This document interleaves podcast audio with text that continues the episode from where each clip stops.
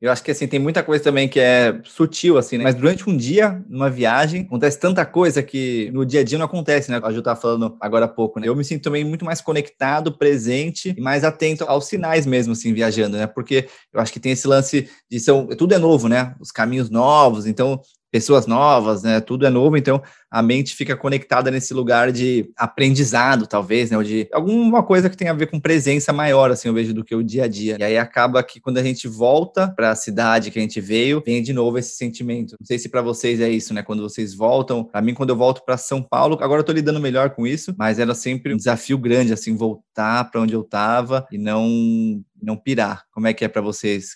Começando por você, B.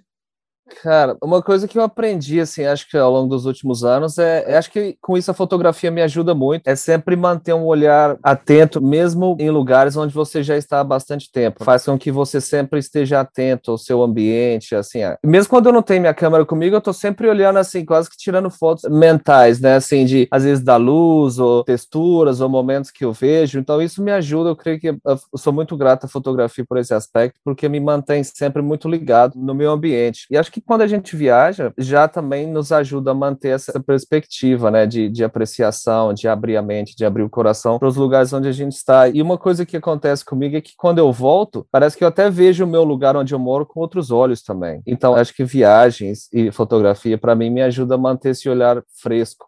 Ação poderosa. E para você, Ju, como é que é a volta para casa?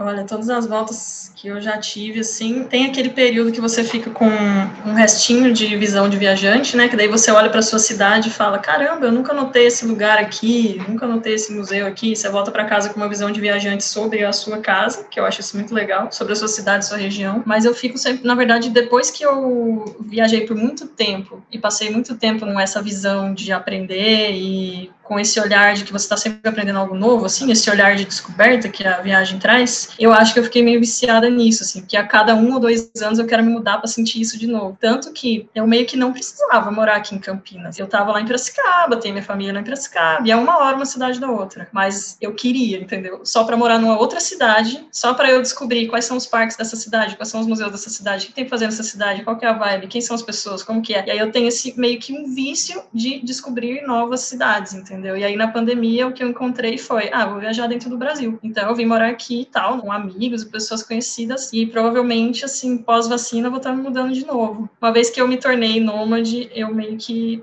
não consigo mais parar de ser, assim, sabe? Essa sensação que eu tenho. São escolhas, né? Você pode fazer essas escolhas verdadeiramente, porque se você quiser ficar na sua cidade, você fica. Se você quiser ir para outra, você vai. Não necessariamente você vai querer sempre estar na outra, mas a possibilidade disso existir, que o trabalho de tradutora te dá, né? O trabalho de liberdade mesmo, de você poder estar em qualquer lugar, trabalhar remotamente, te permite isso. Né? Um gostinho que depois que você prova é difícil voltar atrás. Imagina você tendo que voltar para um uhum. lugar, trabalhar no escritório das 8 às 6, naquela coisa que você já saiu de lá. Eu acho que ia ser muito difícil, assim. Tem uma frase, não sei se é do Einstein, essas frases de Instagram, né? Uma mente quando se abre, nunca volta ao tamanho original, né? Tipo frase de, de bio, né?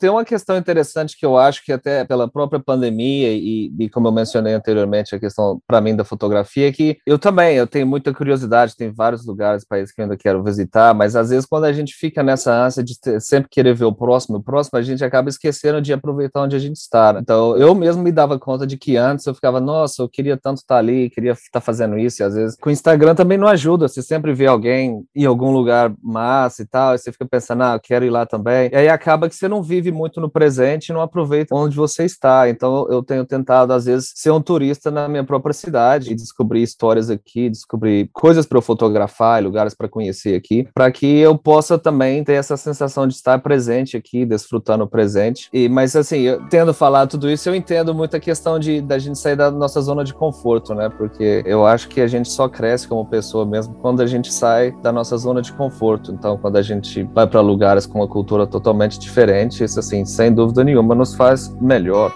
eu imagino. Hum.